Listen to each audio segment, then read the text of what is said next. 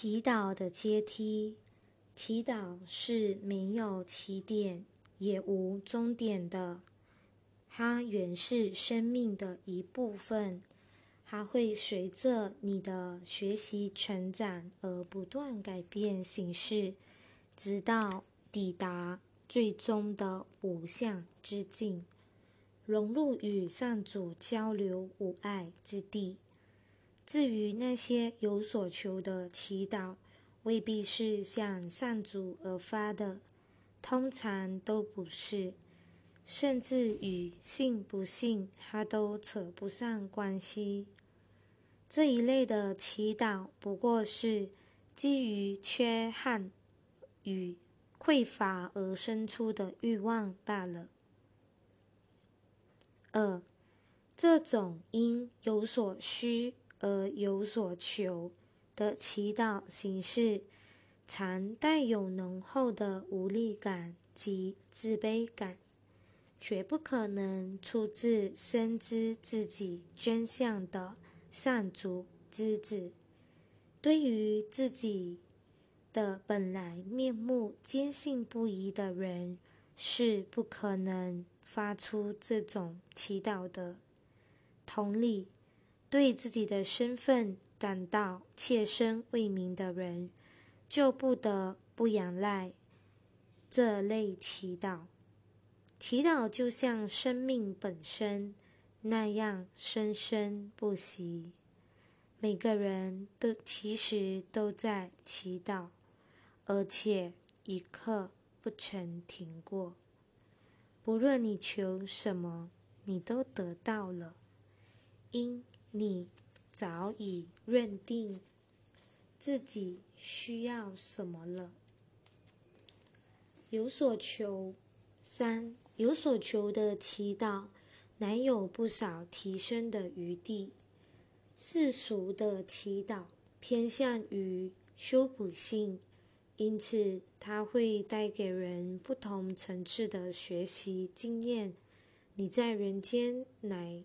人怀着真诚的信心向上主祈求，即使你未必了解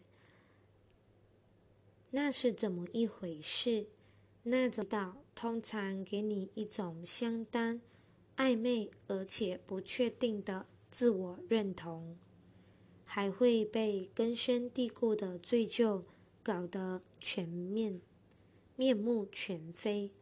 在这阶段，你仍可透过种种形式继续祈求世俗之物，但你也可以要求诚实或善良这类恩典，尤其是祈求自己能宽恕所有隐藏在有所求心态下的罪疚之源。若非罪疚的作祟，人是不可能感到匮乏的。无罪之人必然一无所求。四，在这一阶段，我们会碰到一些很有意思的矛盾说法，例如为你的仇人祈祷。它的矛盾不在于文字表面，而在于人们对这句话的诠释。当你相信自己有敌人时，你的祈祷就已经受制于人间人间法则了。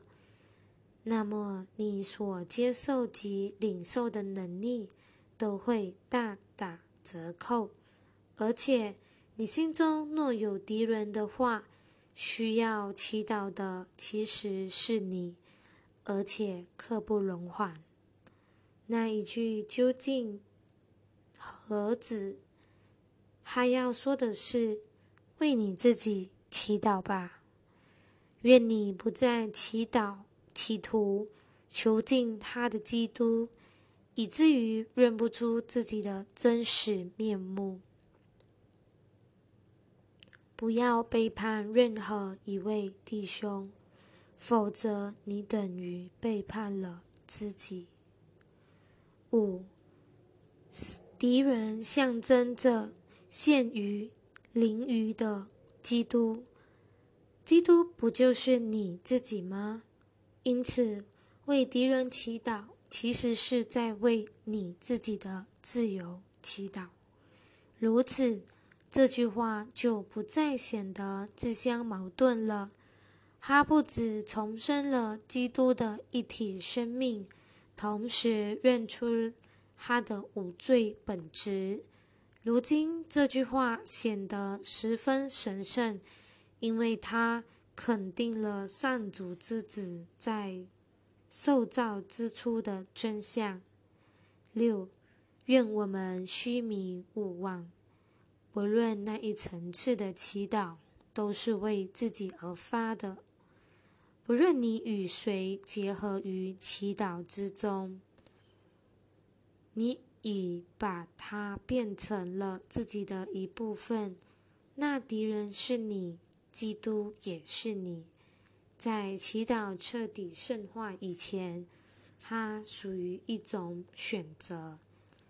你无法为他人选择，但你能为自己选择。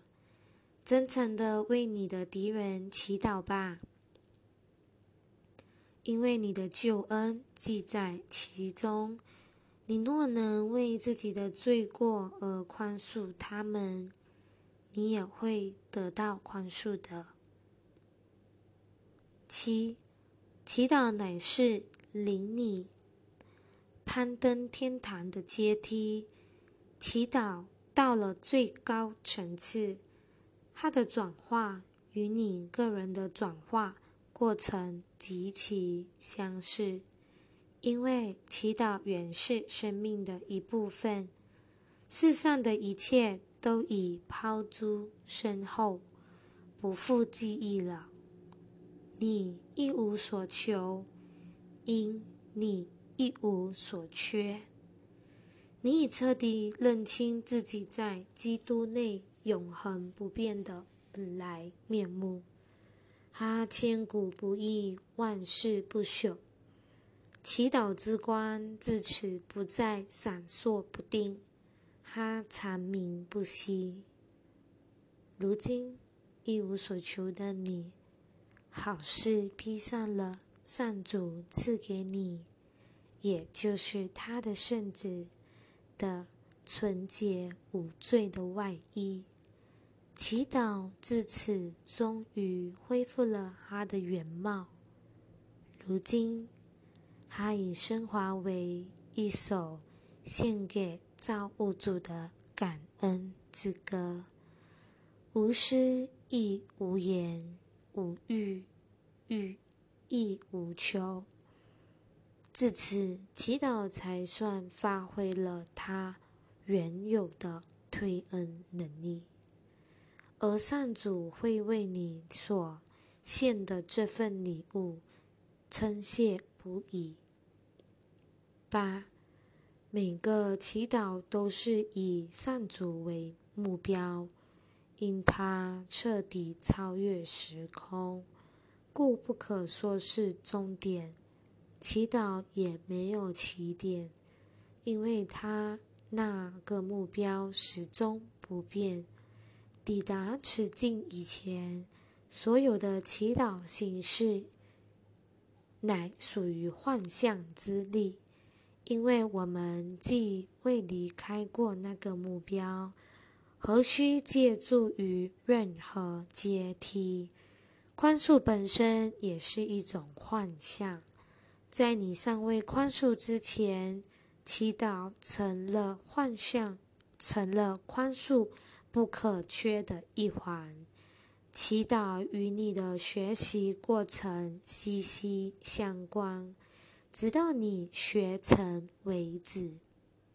那时，世界万物都会脱胎换骨，无暇可指的回归上主的天心，那种无休无学之境，言语道断，妙不可言。至于仍活在死亡以及畏惧上主的幻象内的上主之子，若想重获心灵的平安，必须先了解祈祷的必经阶段。